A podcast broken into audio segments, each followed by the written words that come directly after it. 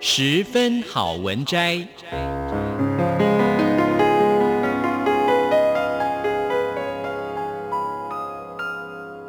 十分钟的心灵补给站。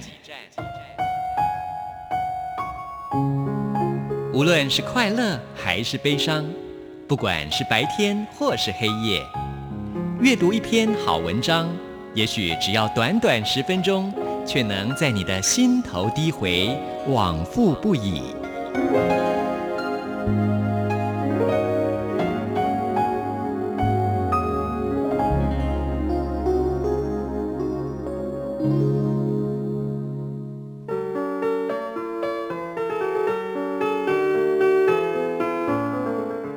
亲爱的朋友，欢迎您收听今天的十分好文摘，我是朱佳琪。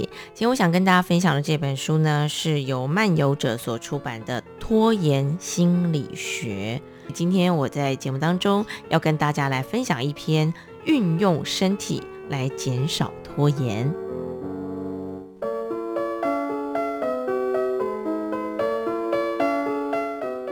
我们在拖延的时候，不管是装忙逃避，或者是窝在沙发上看电视，其实呢，都是疏离了最基础的自我，那就是生理层面。花点时间注意你的感官体验，培养良好的身体状况，可以帮助你面对呃你迟迟不肯做的事情。注意自己的身体，不会让你一夜之间就摆脱拖延的习性，但是呢，可以让你的身心更加的平衡、稳定、自在。当你身心和谐的时候，更有能耐去应付那些等着你处理的事情。对于有些人来说，利用运动帮你摆脱拖延的麻痹状态，可能会让你松一口气，也带来一丝希望。有些人可能会觉得提不起劲，一想到穿上运动鞋就觉得排斥或压抑。在你伸手去拿遥控器或在打一轮电玩之前，我们希望你至少考虑一下。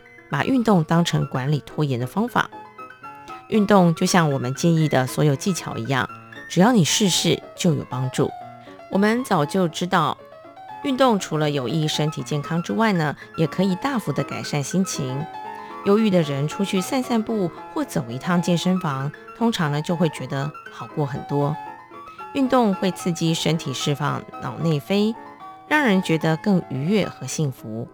无论我们是否感到忧郁，运动只要不过量，都能够帮我们提振精神。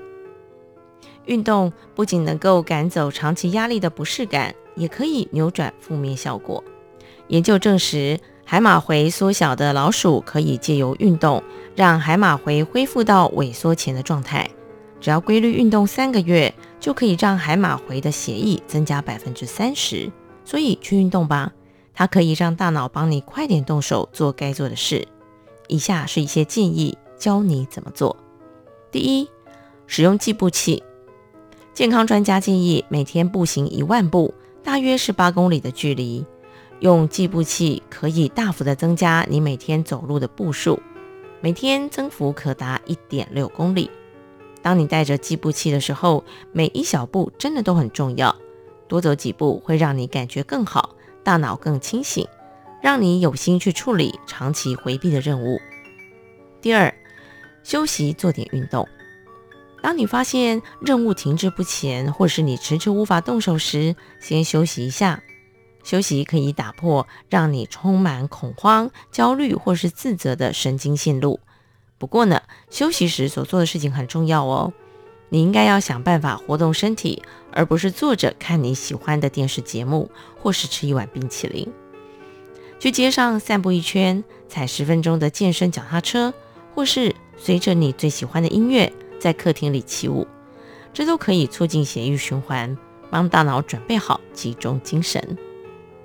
第三，做你喜欢做的事。你要如何运动都无所谓，不过呢，挑选你感兴趣的运动很重要。因为如果你讨厌运动，那很难持久。如果你喜欢的活动不仅能够锻炼心血管，还可以帮你动动脑，那更好了。你可以报名舞蹈课，或者是约朋友打网球。当你的大脑学习不熟悉的动作，或者预测对手在球场上的动作时，你可以同时锻炼身体又训练脑力。第四，和朋友一起运动。运动就像许多难以达成的任务一样，找个朋友陪你做，可以让你更投入，让那活动更有趣。当你和人约好的时候呢，就更有可能出门运动了，不会受不了偷懒的诱惑而在家里打盹。切记，社交也对大脑有益哦，可以抑制孤独所激发的压力荷尔蒙。第五，处理棘手专案前先运动。运动时会加速全身的血液循环，停下来后，那些血液会马上的流回大脑，大脑会因此获得更多的氧气。所以呢，你的头脑在运动完后一个小时左右会更清醒。你可以把握这段时间，马上投入棘手的任务。再来就是慢慢起步。我们知道，我们一直在强调这一点，好像没有什么特别的。如果你对运动感兴趣，即使呢你已经好几年没运动了，可能会想要一开始就跑五公里，或者是打全场的篮球。毕竟运动太少，显得微不足道。但是运动就像其他的事情一样，从少量运动开始，这是最好的方法。尽管呢这个策略不如你的理想那么远大，但这比较务实。一开始运动就做得太剧烈。不仅容易受伤，也很容易半途而废。慢慢开始，一点一点的进步，这是比较好的方式。再来，运动大脑。大脑就像肌肉一样，会越练越强哦。它对需要全神贯注的新奇挑战反应特别明显，可以帮助你进一步的发挥潜力，创造更好的佳绩。运动是强化大脑功能最有效的方式。如果你能够运动身体，拓展大脑，就能开始动手做你拖延的其他事情了。再来，我们要提到正念舒压法，这是一位叫做乔卡巴金，他开发出一套可以融入现代生活的正念修行系统。正念舒压法在全美国各大医学中心和诊所都有教授，很多研究都证实了它的效用。例如，哈佛大学最近有一项研究显示，经常修炼正念可以促进大脑某个部分的成长。这部分呢，我们称为皮质的前脑岛。那个部分跟关爱、和善、开放、感受有关。那么这种啊、呃、正念舒压法呢，呃，跟很多的正念修行一样，它要你先以舒适的姿势坐着，把注意力放在呼吸上。光是花点时间注意你的身体这个根本的活动，就会马上带你远离充满压力的自动化身心活动。我们多数人每天都处在这种压力当中。很多人发现，当他们把注意力放在呼吸上，没有想要改变任何事情的时候，他们的吸气就会开始变得更缓慢、更饱满，呼吸也变得更深长。一开始，先不带批判的注意你的呼吸跟身体的感觉，渐渐的延伸到不带批判去注意你的思绪。在修炼正念的时候，不管你在想什么，你就只是观察他们，看着这些想法来来去去，感受他们时时刻刻的变化。以这样温和敏感的方式观察你的想法，可以帮助你以不严苛的态度更了解自我。